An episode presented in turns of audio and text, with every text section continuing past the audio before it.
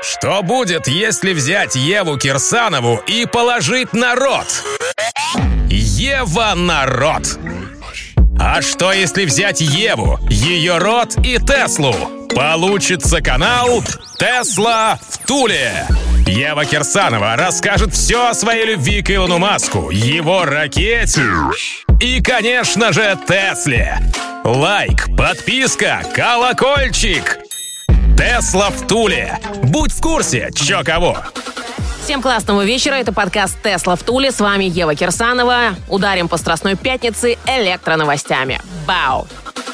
Ну-ка продолжим первоапрельскую тему с Volkswagen. В прошлом выпуске «Шутнички мои» я вам рассказывала, как американское представительство немецкого концерна Volkswagen якобы в обход главного офиса очень классно развели весь мир с переименованием бренда из народного в электрический. Ребятки не только повеселились на славу, но и умудрились поднять стоимость акций Фольца аж на 5%. Потом, когда шутка открылась, акции сначала присели, но тут же отыграли позиции. Очевидно, что это не те результаты, каких каких достигает своими твитами Илон Иванович, но кто знает, как далеко смогут зайти фольксвагеновские пиарщики в колебаниях общественного мнения. Журналисты телеканала CNN Business поинтересовались у аналитиков с Уолл-стрита, к каким последствиям может привести эта история с точки зрения законодательства США. Чуваки предупредили, что такие шуточки вполне могут поставить под угрозу компанию, так как подобные манипуляции влияют на мнение инвесторов и, соответственно, на фондовый рынок. Напомню, мои хорошие, что в этот же период времени с 29 по 31 марта состоялись презентации нескольких новых электрокаров и концептов от Genesis, Lexus, Mini и даже Mercedes. Но все внимание, конечно же, моментально сместилось именно к Вольтомобилям. Конкуренты же затерялись на фоне грандиозной новости.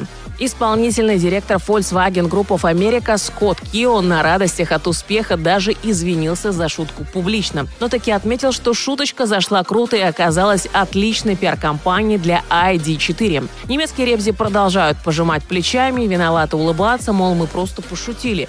Да и не первый раз мы такое выкидываем. Помните, народ, еще в 2003 мы уговорили мэра Фольцбурга на 1 апреля переименовать город в Гольцбург в честь гольфа пятого поколения. И ничего, прокатила же шуточка. Но тут, пацанчики, и время другое, и страна не ваша. В Штатах одно из самых жестких законодательств в мире относительно публичных компаний, а это значит, что Volkswagen вполне может поиметь комиссия по ценным бумагам. Надо было, креативные вы наши, просто еще разок переименовать Вольфбург в Вольцбург.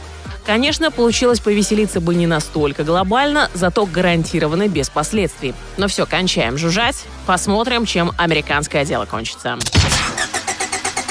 Может, вам бензину? Я, на электричестве. Тесла в Туле.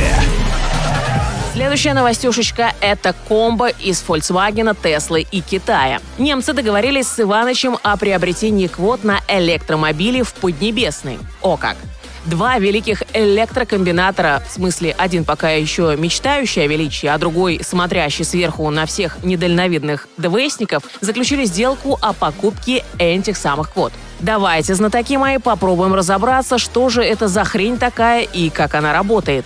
Суть сделки заключается в покупке так называемых зеленых кредитов у производителей электрокаров, чтобы соответствовать местным экологическим стандартам. В данном случае стандартам КНР. То есть в нашем кейсе два автопроизводителя. Первый Тесла имеет что-то типа излишка или запаса по количеству продаваемых электромобилей в Китае, а у второго, наоборот, почти весь модельный ряд и продаваемые тачки ДВСные. Первым – всяческие преференции и льготы, вторым – постоянное ужесточение, увеличение налогов и экологических сборов. Для достижения целевых показателей в среднем по больнице, по выбросам, вторые вынуждены выкупать у первых излишки этих зеленых кредитов. И я вам скажу, ребятушки, что это очень даже приличный бизнес для первых. Илонушка заработал бы в прошлом году гораздо меньше, если бы не продавал оппонентам такие эко-квоты. А для Volkswagen сделка с Ивановичем поможет быстрее вырваться в лидера на электромобильном рынке в Китае и приблизиться к Тесле.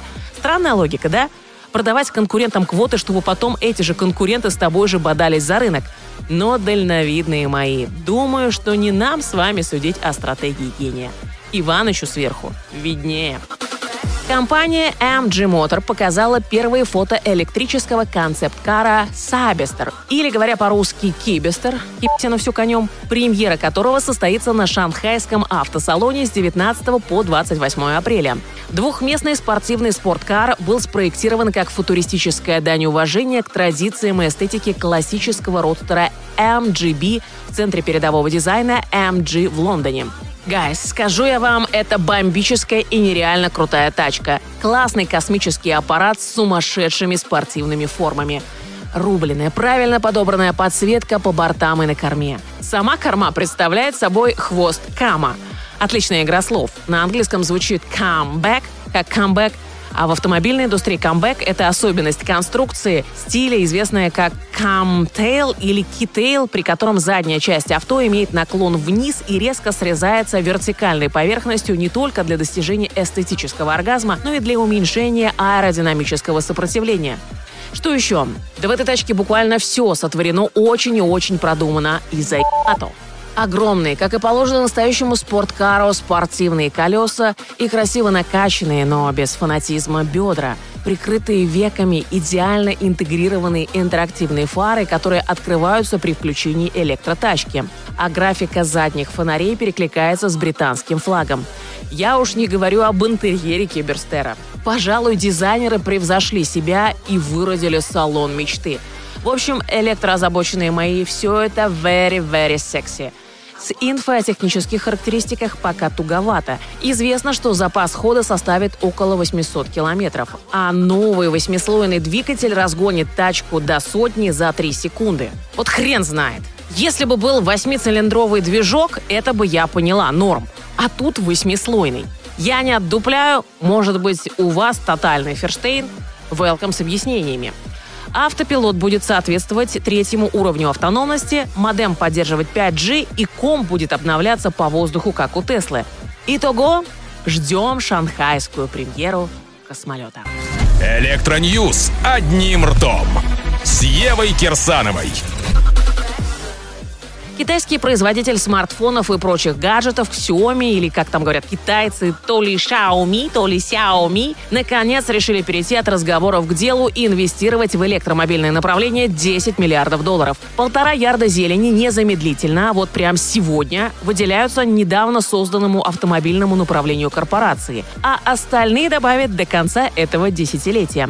Слухами о Xiaomi мобиле земля полнится уже давно, но по утверждению источников в Блумберге, китайцы приняли окончательное решение всего несколько недель назад. По словам главы компании Ле Цзюня, на входе в электромобильный бизнес денег придется потратить гораздо больше этой десятки, а еще этот вход станет его последним большим проектом. Ну или больше не зайдет, или чувак на пенсию собрался, не знаю, об этом Леюшка не сообщил.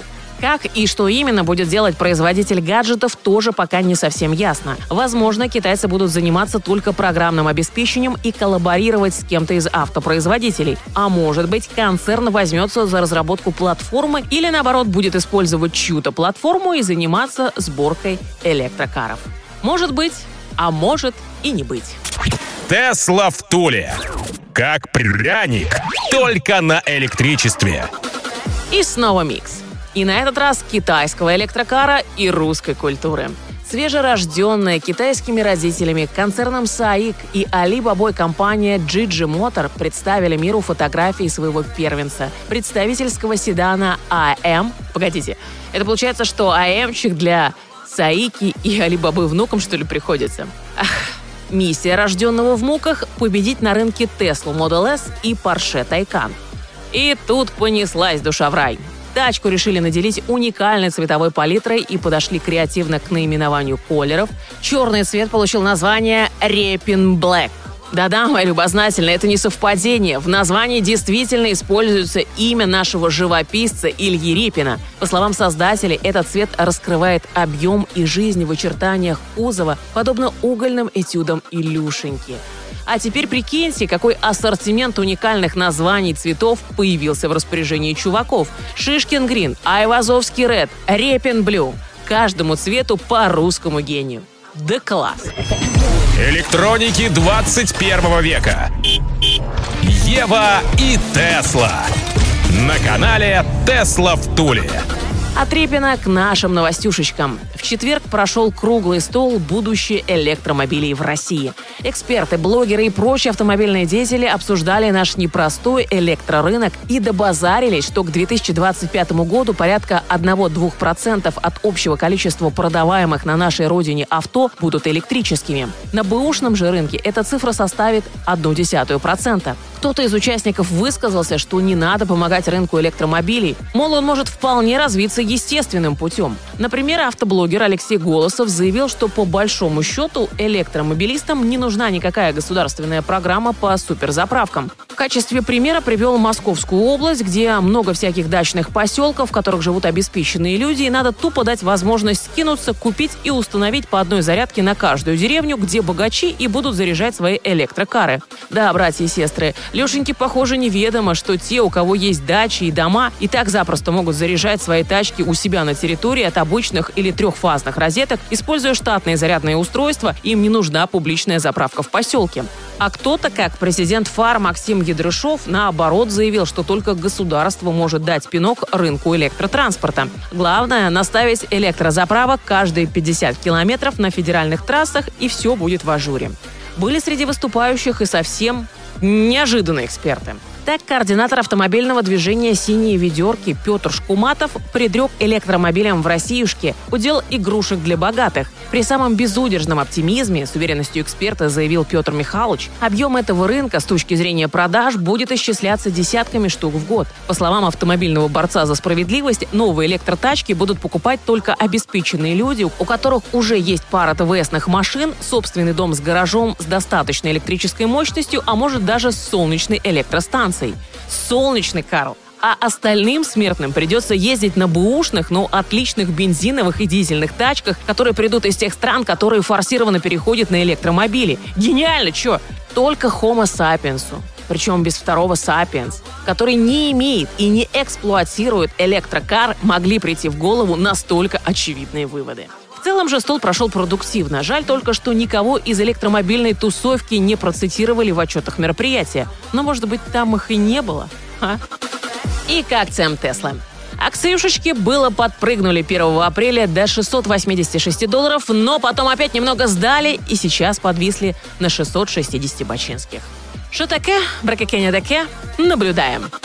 Истрепала свои голосовые связки в эту пятницу по максимуму, пойду их смажу молочком с медом и на боковую. Ева Кирсанова, подкаст «Тесла в Туле». Слушайте нас и электро развивайтесь. Аррива. Ставим Теслу на зарядку, а рот Евы на замок. С вас репосты, много лайков, колокольчик, если ок. Тесла в Туле на Ютьюбе. Интересно всей стране. Мы давно уже не нубы. На канал наш подпишись. Тесла в Туле. Будь в курсе, чё кого.